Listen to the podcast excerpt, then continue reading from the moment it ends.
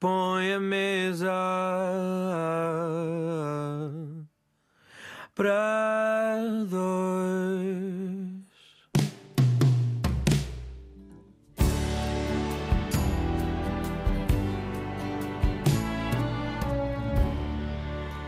Olá, o meu nome é André Rocha e hoje vou jantar com André Canhoto Costa, historiador, que me acompanha todas as sextas-feiras habitualmente. É a oportunidade que eu tenho de me sentar calmamente e não estarmos só focados ou numa obra, ou num texto, ou numa época histórica. O André Todas as semanas na RDP Internacional partilha os conhecimentos, reflete sobre a atualidade, olhando para a história e deixa-nos sempre com água na boca. Por isso mesmo, olá André. Olá. Quero começar por isso, né, água na boca, onde vamos jantar. Uh... Agora apanhaste-me com uma, uma, um local para ir oh, jantar. Pode ser em casa, Olha, um pode prato. ser nas bifanas de vendas novas, tipo eh, nas viagens para, para, Para Évora. Évora. Exatamente. onde há muita, muita oferta. Uh, isto dá aquele ar pouco sofisticado. Eu gosto muito de, de comer, não fiquem a pensar que, olha, este aqui come bifanas. uh, A bifana faz parte da gastronomia em vez, portuguesa. de, em vez de, de falar daquelas coisas super sofisticadas, tipo chutney, eh, mas de facto eh, não tenho o culto dos restaurantes eh, sofisticados. Gosto sobretudo de sítios onde se come bem. Eh, Boa comida portuguesa. Boa comida caseira, não tem, não tem necessariamente de ser portuguesa, Uhum. mas onde se come comida caseira. Mas confesso que às vezes o, o excesso de sofisticação na, na- na comida, porque a, a- história de Portugal é uma história de comida que se tornou rica por ser pobre. É um daqueles paradoxos muito interessantes, não é? A história. A Como história... assim? Sim, é, até os chefes estão sempre a falar dessa questão, não é? Os chefes de cozinha, que muita da arte da cozinha portuguesa, ao contrário, por exemplo, da cozinha francesa, enfim, eu não sou um grande especialista, mas pelo que vou aprendendo e pelo que vou observando, e mesmo a, a italiana, a cozinha portuguesa tem muito.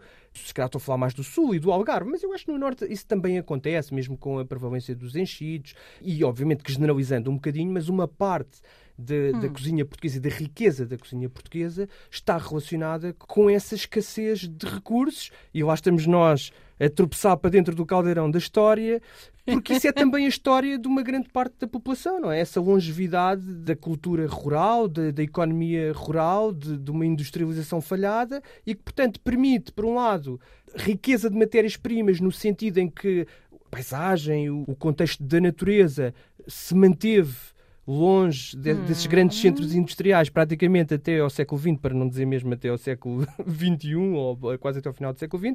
Mas, por outro lado, essa cultura urbana eh, não se desenvolveu, se calhar, como noutras latitudes, e, portanto, é normal que a nossa cozinha tenha essa riqueza que tem eh, origem na escassez, na imaginação Ok. espicaçada, suscitada por aquilo que é possível fazer com poucos recursos. Então, começamos por eh, vendas novas e uma boa bifana. Vai ser a entrada deste nosso jantar. Ao longo eh, desta hora, vamos então aproveitar gastronomia boa portuguesa. Pelos vistos, a viagem vai dirigir-nos eh, até Évora e também vamos contar com músicas escolhidas por ti. Isto vai ser muito bom porque conversamos todas as semanas, conteúdos muito eh, focados. E aqui podemos estar os dois a conhecer-nos um pouco melhor. E a minha primeira curiosidade, já que estamos aqui com uma bifana com mostarda ou sem mostarda? Com mostarda, claro. Junto-me a ti. Até dá para limpar moedas e também podemos pôr na bifana. Queria começar por saber o que é que te levou de Lisboa a Évora. Foram estudos. Sim, foi, foi eh, o curso de História e é, é muito curioso. Às vezes a, a nossa vida tem assim umas, umas reviravoltas e umas. Porque eu, à saída do secundário, estive muito indeciso sobre que curso escolher. E na época eu até vinha mais das, das ciências, mas com um olhar posto na arquitetura. Mas depois. hum, Nossa! Porque desenhava bem, porque tinha muito interesse pela construção dos espaços, não só das casas, mas também das cidades, de- a própria relação da natureza. Curioso, era um tema que já me interessava muito nos últimos anos do secundário, a própria relação da natureza com os espaços urbanos. Há uma fase em que nós temos que escolher, e eu não sei se por sorte ou por lucidez, também com certeza por conselho de outras pessoas, eh, acabei por pensar que talvez fosse importante escolher um curso que estivesse muito relacionado com, com essa atividade, que era já claramente a leitura. E, portanto, hesitei ali muito entre eh, história, filosofia ou literatura. Portanto, a tua ligação com Évora é apenas Não, uma opção depois- de, de escola, de estudo. Calma, já eu falo muito, como tu sabes. Vou Calma, chegar vou lá. contar-te a história toda. E portanto, o que acontece é que, estando indeciso entre essas três dimensões que me interessavam da mesma forma, eu até quase que posso dizer que lia muito mais filósofos e, e literatura do que propriamente livros de história, até porque é normal, não é? É? Pois era o que eu te ia Aca- perguntar. A literatura seria hoje- o caminho natural. Não, ainda hoje está mais acessível e isso tem, também é muito interessante que isso também tem uma razão de ser, mas a- acabamos por ter um, um- mercado e estar mais cercados nas próprias bibliotecas. É muito mais fácil encontrar as prateleiras da literatura e termos imensos escritores, quer portugueses, quer a literatura estrangeira, traduzida, como se diz agora, disponível, e também filósofos. Muitas vezes as prateleiras de filosofia são extensas do que propriamente as prateleiras de história que não são muito abundantes, ou têm às vezes coisas mais enciclopédicas e não propriamente os grandes livros de história de referência não estão às vezes muito disponíveis para alguém que tem 15 ou 16 anos e está a explorar sozinho uma biblioteca, não é muito fácil. E isto já dava um tema de, de conversa, não é? Porque porquê que não há, porquê que nós não reconhecemos imediatamente os grandes clássicos da história? Pois é, isso é uma, é uma questão A interessante. minha pergunta não era essa. Claro. É porquê que Mas um eu rapaz de li- 15, 16 anos vai para uma biblioteca te ler tudo? Não, é, pronto, são, São escolhas. São escolhas, são panca- pancadas. E, são pancadas. E a verdade é que eh, um no Liceu do Eiras, onde, onde eu fiz os últimos anos do Sim. secundário, é um daqueles liceus antigos que tem uma biblioteca com um mistério próprio. Não é que as bibliotecas das escolas construídas já mais tardiamente não sejam interessantes e não tenham tudo o que é preciso, obviamente, mas sobretudo para um adolescente que se interessava por essas coisas, de facto aquela biblioteca tinha um conforto e um com aquelas prateleiras muito altas em madeira, era assim um espaço pequeno, com muitos recantos, e comecei a ler um pouco indisciplinadamente tudo o que me vinha parar à mão de escritores portugueses do século XX. E fui desenvolvendo quase naturalmente um interesse pelo Alentejo, pelas grandes narrativas de Alves Redol, o próprio Virgílio Ferreira, que, que escreveu A Aparição, não é propriamente Sim. um livro neorrealista, mas é um, um grande livro, mas também Fernando Namora, que tem livros muito importantes passados no Alentejo, o Manuel da Fonseca, que é um escritor que tem livros belíssimos, e portanto o Alentejo, que ainda por cima era uma região do país que eu desconhecia, fiquei com, com um certo fascínio pelo Alentejo e pela, e pela cidade de Évora. E depois juntou-se a isso o facto de em Évora existir, eh, na época, na Universidade de Évora, um curso que era História, mas com uma variante de património cultural, portanto, que era uma interpretação da história mais voltada para a paisagem, para o património, para o espaço. Daqui pegas a arquitetura. Exatamente, eu achei que era o mundo perfeito e foi assim que eu fui parar a Évora. E, e devo dizer que no, no primeiro ano, eh, enfim, caloiros de Évora não façam isto, de, de estudantes de História, mas eu no primeiro ano li, acho que li o Virgílio Ferreira todo, li muito mais o Virgílio Ferreira do que propriamente os livros que eram recomendados na, na disciplina de, de História. Agora as pessoas lá em casa estão pensando assim, pois, por isso é que ele tem uma visão tão indisciplinada da História, não andou a ler as coisas que devia ter lido. Que eu duvido muito que seja a vida que os caloiros da Universidade de Évora tenham. Sim, exato, mas exato. Não, é, não há perigo, não é? lá foi a bifana, a nossa entrada. Depois de vendas novas, vamos aqui aproveitar o teu primeiro tema. Que música é que trazes? Olha, é uma música de, José Afonso, dispensa apresentações, as pessoas conhecem genericamente. O que eu acho importante dizer e que nunca é demais sublinhar é a riqueza musical da obra, mas também a capacidade de unir mundos muito diferentes. É por isso que eu trago esta música, porque para quem ouvir, esta música é de um álbum chamado Fura Fura, que é um álbum genial porque é uma construção a partir de um facto histórico, a partir da Maria da Fonte e dos governos de, de Costa Cabral no século XIX, ainda no rescaldo também das guerras liberais, e quando se estava a tentar construir uma democracia hum, parlamentar, embora num regime, num regime monárquico, com todos os problemas de modernização. A própria Maria da Fonte é uma revolta que surge a partir dessas contradições, que por um lado era preciso modernizar o país, por outro lado havia muitas forças também populares que resistiam à construção do Estado, porque essa construção do Estado era cada vez mais invasiva, fosse no controle da vida dos cidadãos desde que nasciam até que morriam, até aos próprios rituais de, de enterramento. Mas este álbum do José Afonso, Fura Fura, que é absolutamente genial do ponto de vista desta construção do imaginário histórico, e sempre, em todos os álbuns de Afonso, também nos arranjos, e este é o exemplo, esta música cuja sonoridade é, é, é absolutamente intemporal, é quase pop. É, de facto, o José Afonso era um compositor, era um artista tão inspirado, tão criativo, tão livre na forma como, como pensava a música e a arte, que desde a música antiga até à influência dos ritmos africanos, passando pelo folclore, porque o que nós chamamos o folclore das diferentes regiões do país, até estas sonoridades de vez em quando faz lembrar pop e que tem uma letra muito ao jeito de José Afonso, com uma grande densidade, com uma grande profundidade uhum. de, de, ideias, mas, mas por outro lado, com aquela pitada de humor e de convocação de um universo surreal. E é também um aspecto da, da escrita dele com o qual eu me identifico em, em muitas ocasiões, porque é a ideia de que para dizer aquilo que é preciso dizer, às vezes é preciso convocar um certo absurdo.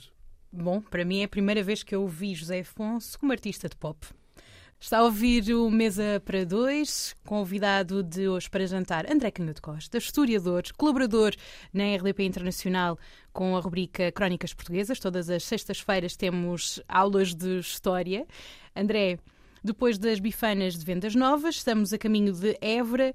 Qual é o prato principal? Bem, como a entrada de, de bifana talvez tenha sido um pouco pesada, vamos agora degustar uma sopa de coentros. Muito bem, uma sopa de coentros e reflexão sobre história, que não podemos e não temos fugido a esse tema. A pergunta que eu tenho para ti é uma provocação. Eu sei que tu gostas também de ir provocando o pensamento dos nossos ouvintes para nos dar a reflexão e pesquisar mais. Eu pergunto a ti, a questão que fazem à história sobre reparações ou reconstrução da narrativa histórica para um historiador, que frição é que isto faz? É uma pergunta, por um lado, simples e por outro lado, complicada. Simples no sentido em que essa pergunta corresponde a um problema que é real. Há, de facto, uma marca que é de violência, que é por um lado, de exploração económica, que é de subjugação política em, em, muitos momentos, e, portanto, isso é indiscutível. Depois, acontece uma discussão que é mais complicada, que tem duas vertentes. A primeira é saber a descrição mais rigorosa desse processo, porque o colonialismo e a resposta que depois se vai dar na segunda parte deste parênteses que eu fiz em, em duas dimensões depende desta descrição. Hum. Portanto, o, que, o, colonialismo do século XV ou do século XVI não é o mesmo do século XVIII e não é o mesmo do século XIX e não é seguramente o mesmo do século XX é aqui que começam, sobretudo, os problemas, até porque esta discussão é hoje muito difícil, porque há um, um, um, lastro, por exemplo, no caso português, que eu conheço, obviamente, melhor do que outros casos, às vezes tendem a, a retirar conclusões também de forma apressada, mas, mas eu dizia que há diferenças e, no caso português, é complicado este debate das diferenças, porque a primeira reação hoje de muitos dos académicos é não podemos fazer comparações, é rejeitar as comparações, porque houve no século XX, um historiador ou um sociólogo brasileiro, Gilberto Freire,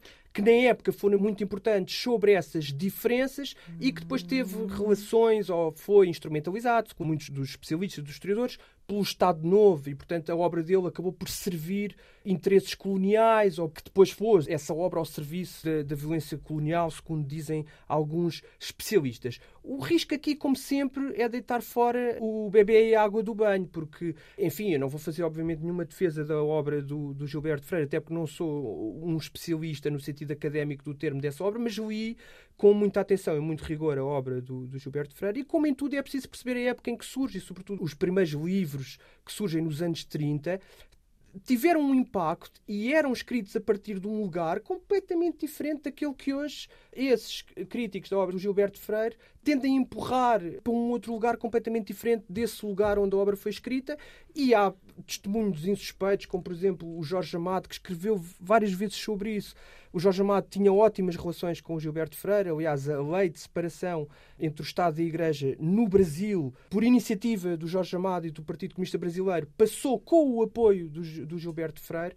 E, portanto, a visão que o Jorge Amado tinha, a melhor das impressões, quer do Gilberto Freire, quer da obra, que nessa época surgiu precisamente para combater as elites intelectuais de muitas das potências colonizadoras que tinham impacto também nas elites intelectuais dos países emergentes que tinham sido colonizados, como era o caso do Brasil, e que tendiam a olhar para as culturas africanas como culturas menores. O que ele fez foi tentar descrever a riqueza e o contributo dessas culturas africanas para a construção, por um lado, de, de, Portugal e também do Brasil. E isso depois, enfim, teve uma história muito atribulada. Eu digo que isto é muito importante porque a forma como nós respondemos à descrição da história colonial, desde o século XVI até ao, ao, século XX, e como diferenciamos. Uma coisa é o colonialismo no século XVI, outra coisa são as brutalidades cometidas já por exércitos muito organizados e com um poder de fogo brutal que e portanto às vezes pomos tudo no mesmo saco e não é e não é de facto a, portanto, mesma, a mesma coisa. Tu defendes um, uma, uma maior contextualização? Não, eu acho que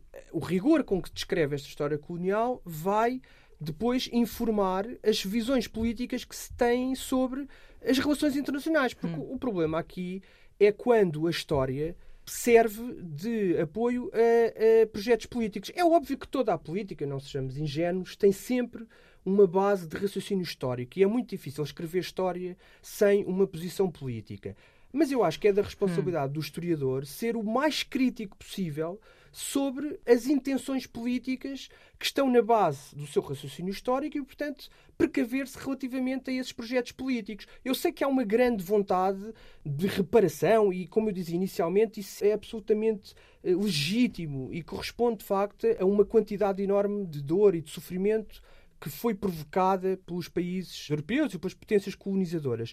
Mas, por outro lado, aquilo que é preciso nunca perder de vista é que utilizar a história permanentemente como alguma coisa que alimenta um radicalismo político, sobretudo quando não é inteiramente consciente, se não for moderado pela ideia de justiça, mas uma justiça imparcial, isto é uma receita para o desastre. Ou nós hum. conseguimos implementar esse racionalismo crítico, ou então, depois de criarmos projetos universalistas e com cartas de direitos humanos e de respeito por princípios e direitos básicos, corremos o risco de, se começamos a vestir estas camisolas destas, comunitárias, estamos a defender outra vez eh, nacionalismos. Agora, outro tipo de nacionalismo, se calhar já não os, os mesmos nacionalismos que conhecemos no, no, no século XIX, mas outros, e no século XX, mas outros projetos uh, nacionalistas. E isso, de facto, não é um caminho muito fácil. Mas, por outro lado, e é muito importante sublinhar isso, como, como, como eu dizia, é óbvio que também não vale a pena fazermos de conta que, que esta violência não, não, não, não existiu, como é evidente. Concretizamos agora um momento de pausa com a próxima música que trazes para nós. Depois de José Afonso, cruzamos o Atlântico e temos Chico Buarque. Chico Buarque, enfim, para quem se interessa também por literatura, é curioso. Aquilo que mais me interessa na música, se calhar por defeito de, de formação, se calhar se eu tivesse um conhecimento mais sofisticado da teoria musical e se, e se fosse um instrumentista mais competente, enfim, eu toco guitarra, mas de forma muito, muito elementar, portanto, se fosse um instrumentista mais competente, se calhar tinha outra visão. Como, de facto, o interesse mais especializado é o da literatura, é óbvio que estou sempre mais atento à mestria com que também as letras Sim. são escritas e desse ponto de vista o, o, o, Chico Buarque é um, é, um, é um gênio é um gênio nós às vezes utilizamos assim de forma discricionária a palavra gênio mas a verdade mas para é ti que, é eu acho que para mim é, e não é só para mim, não é só para mim. Uh, aliás, ele recentemente ganhou um prémio muito importante em Portugal pelo, pelo, próprio valor da sua, da sua obra, mas não só como músico, também como escritor Sim. e como letrista. E esta música, que se chama Cantando no, no Toró, uhum. é uma música extraordinária porque, além da habitual invenção, capacidade inventiva do, do Chico Buarque, é uma reflexão sobre o artista, muito irónica e que também convoca debates que às vezes são muito complicados, mas que. Uh... Tu gostas de coisas complicadas? Não, eu não, eu não gosto. Eu, eu tenho uma, uma, uma estranha atração por assuntos que são discutidos de forma obscura porque são realmente difíceis e eu tenho uma certa atração por tentar lançar alguma luz. É uma necessidade, isso é interessante tu estás a perguntar isso, é quase uma necessidade de, de apaziguar. Eu acho que lido mal com o conflito, sofro muito com o conflito. Mas dizia eu, a ideia que se cria do artista é de alguém que tem uma posição crítica perante a sociedade e porque tem uma posição crítica está sempre prestes a cair na penúria, não é? E, portanto, o Chico Buarque brinca um pouco com essa visão, apoiando essa visão crítica, mas ao mesmo tempo propondo uma solução que a mim me agrada muito, que eu acho muito interessante, que é preciso nunca perder a elegância, mesmo quando a vida se complica. Então vamos lá, Chico Buarque com Cantando no Toro. De volta a este Mesa para Dois com André Canhoto Costa, historiadores. Falaste sobre a tua aversão ao conflito. Como é que isto se encontra em alguém que publica livros que estão sujeitos à crítica? Muito difícil. Uh, uh, posso até falar de, do processo que me levou da investigação em contexto académico, na, na, universidade, à ideia de que queria escrever os, os meus livros que têm a ver com, por um lado, uh, uma intuição muito profunda do que eu queria fazer e do que eu era capaz de fazer, e nesse sentido não me enganei, mas por outro lado também, também esteve relacionado com uma ilusão enorme sobre o mundo moderno, o mundo contemporâneo. Quem começa a trilhar este caminho é que se apercebe, de facto, de, do que pode representar para alguém Uh, chocar, pelo menos que tenha essa sensibilidade, porque eu acho que isto depois também depende muito e, uh, e, e depende muito da forma como, como as pessoas gerem essa, essa, esse choque com o público ou essa exposição, e eu tenho a certeza absoluta de que há pessoas que vivem mais facilmente com isso hum. do que outras, e eu comecei a sentir a determinado momento que, que era impossível, e portanto mais valia adotar um discurso que me permitisse viajar permanentemente entre a clarificação da minha própria posição e ao mesmo tempo tentar ser eh, rigoroso e exato naquilo que estava a dizer. Mas para eu conseguir ser exato e rigoroso no que estava a dizer, eu precisava de uma liberdade estilística que a universidade não permitia, porque a universidade tem códigos, o discurso historiográfico académico tem códigos hoje, na minha perspectiva, erradamente, mas enfim, isto é uma discussão mais técnica e mais difícil, porque muito influenciados pelas ciências naturais, porque as humanidades perderam completamente a batalha do prestígio social perante as ciências exatas e tendem cada vez mais a adotar práticas e, e procedimentos e o discurso e os mecanismos de controle que se desenvolveram nas ciências um, exatas e às vezes isso faz sentido, outras vezes não faz sentido absolutamente nenhum. Para descrever os comportamentos humanos, era muito mais fácil ter essa liberdade que me permitisse viajar permanentemente entre o rigor dos dados históricos, eh, sociológicos e ao mesmo tempo a clarificação da minha própria posição sobre, sobre esses dados e porque é que eu acho que construí determinada posição. Eh, o que obriga a quase a uma psicanálise permanente e, e, e, não é nada fácil. O que é que é, eu dizia que é cómico? Qual é o lado cómico? É que eu achei que ao retirar-me da vida académica, portanto, das conferências, de, eh, de dispor essas ideias, que, que conseguiria, através da escrita, uma visão da história mais literária, proteger-me dessa exposição permanente, pelo menos do ponto de vista oral, da apresentação oral, de coisas que eu ainda não tinha a certeza se conseguiria dizer e, portanto, escrevendo, eu teria mais tempo e estaria mais resguardado dessa exposição pública. Isto é que é o lado cómico, porque quem hoje tenta viver dos livros em Portugal o que é de si só uma decisão que faz eh, que provoca a gargalhada em todo o nosso auditório neste momento, que são raríssimas as pessoas em Portugal que vivem só do, do, dos livros, é quase impossível, mas pior do que isso, eh, do que, do que o lado financeiro é o lado da exposição, é que hoje os escritores são vendedores eh, em permanência. Vou avançar aqui na nossa, na nossa conversa que está a chegar à, à sobremesa, porque revelámos que vai haver aqui um livro já uh, voltado para a ficção. O que podes revelar? É a história de uma, de uma aldeia perdida numa, numa montanha ou numa zona montanhosa do interior do Reino de Portugal. Eu digo Reino de Portugal hum. porque é a história, no tempo longo desta aldeia, é, é uma história que se vai prolongando pelos séculos e que tem a particularidade de ser habitada por pessoas que não morrem. Ou, ou pelo menos estão convencidos que não morrem. E para nós sabermos se as hum. pessoas de facto não morrem ou se estão apenas convencidas de que não morrem, é, é, é preciso ler o livro. Este é o teu caminho, não como um, romancista histórico, porque há aqui uma guerra, não é? Entre os claro. historiadores e, e romance claro. histórico. Claro. Uh, mas tu queres ir muito mais pela ficção e podendo então ter essa liberdade de sim. vou não, estudar problemas. Sim não quero correr o risco de, de, parecer pedante e às vezes nestas respostas corre -se sempre esse, esse risco. Mas eu acho que os escritores, seja de literatura ou de história, mas claro, os escritores nós identificamos muito mais com uh, a literatura, mas eu acho que no caso da filosofia isto também é verdade. Todos os grandes autores, por simplificar, por isso é que eu disse que ia correr o risco de ser pedante, mas todos os grandes autores. Mas é isso que aspiras. Têm um problema. Ser não, um autor. Exatamente. Pronto. E todos os autores, mas é isso. E já se vai perceber porque é que isto não é assim tão pedante é porque todos os autores têm a ambição ou alimentam a ambição de inventar o seu próprio estilo, de criar a sua própria língua. E, portanto, não, não é possível. Eh, não é possível ser uh, cumprir verdadeiramente essa, essa ambição. Não, não é porque seja uma ambição uh, estabelecida de, de fora para dentro. Eu acho que é uma coisa que no meu caso foi, foi acontecendo, mesmo contra a minha vontade. Por isso é que eu dizia há, há pouco que era pois... uma tragicomédia.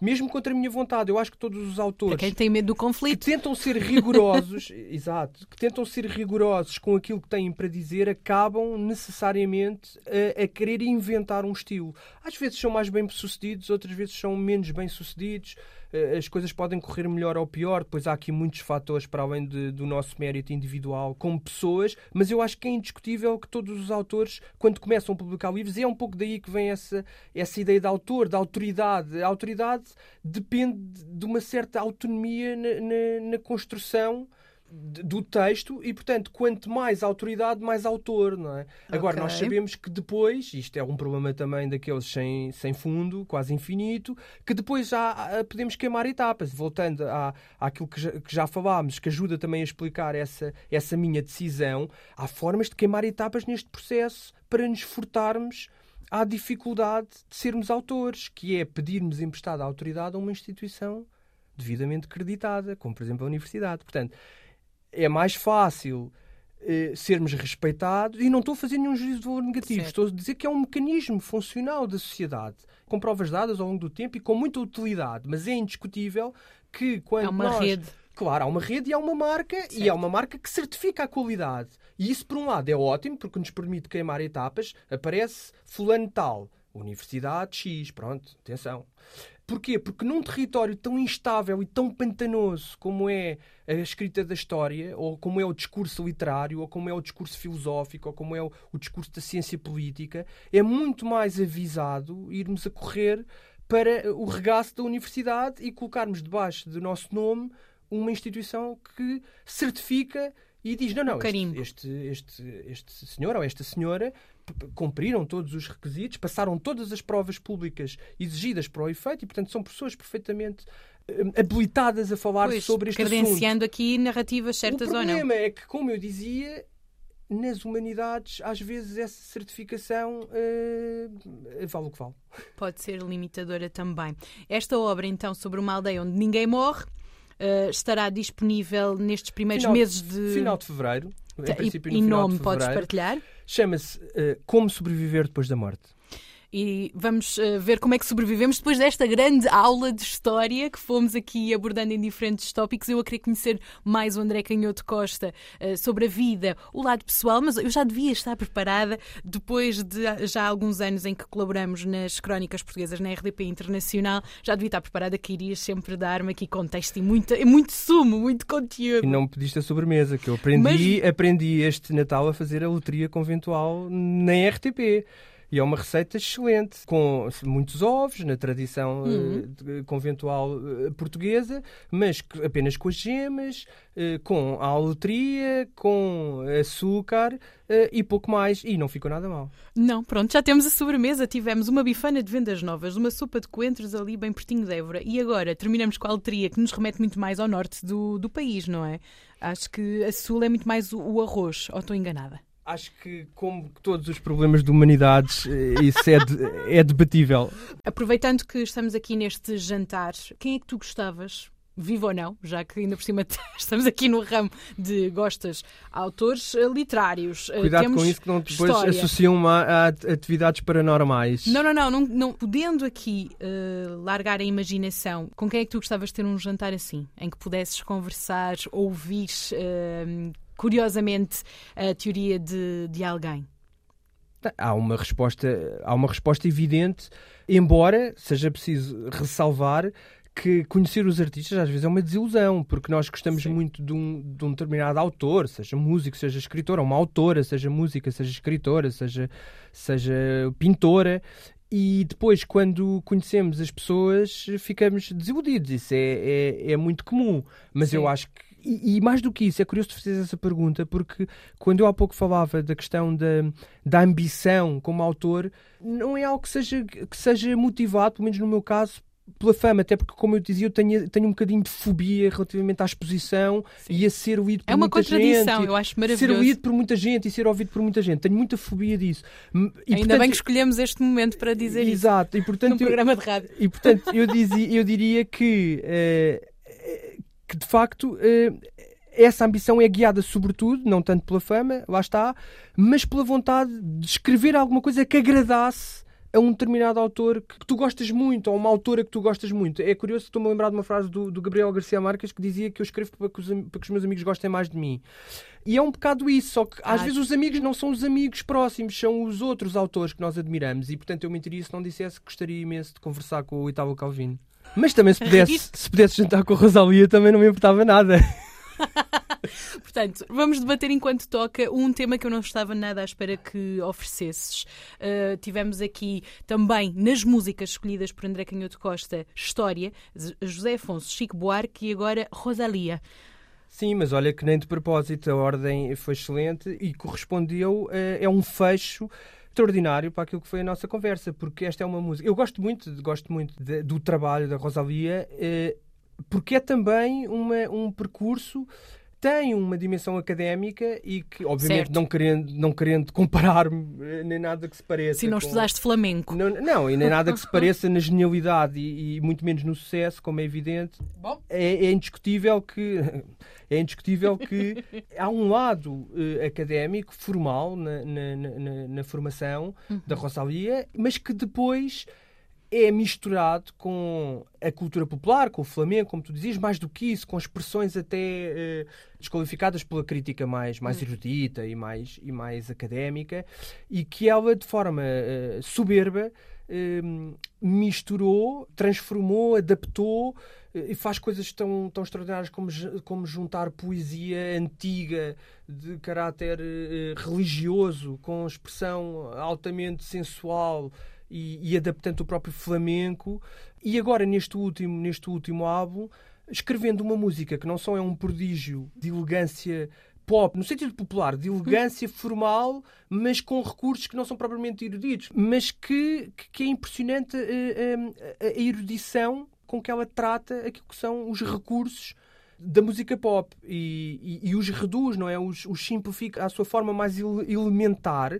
E escrevendo uma, uma letra que é um aviso e que ao mesmo tempo é uma descrição de um dos grandes dramas contemporâneos. É que nós perseguimos a fama permanentemente, nós sentimos esse apelo da fama, mas por outro lado há qualquer coisa de terrível na fama e, e apesar de toda a gente parecer estar consciente desse facto, não deixa de perseguir de forma eh, radical e às, às vezes desesperada e, o- e outras vezes alucinada, não deixa de perseguir essa fama, sabendo que a fama acaba por ser em muitas ocasiões uma tragédia. E até na literatura há um grande debate sobre o Nobel, por exemplo, e sobre o que a fama faz aos escritores. Embora eu também não seja propriamente um defensor de que o escritor tem que estar esfomeado no sótão a passar frio para produzir a sua obra, também é inegável que o sucesso demasiado rápido também acaba por provocar eh, bloqueios e se calhar acaba por ter consequências que não são que não são as melhores e esta música da Rosalia descreve a tragédia da fama de forma soberba. Vamos a isso. Obrigada, André. Muito obrigado.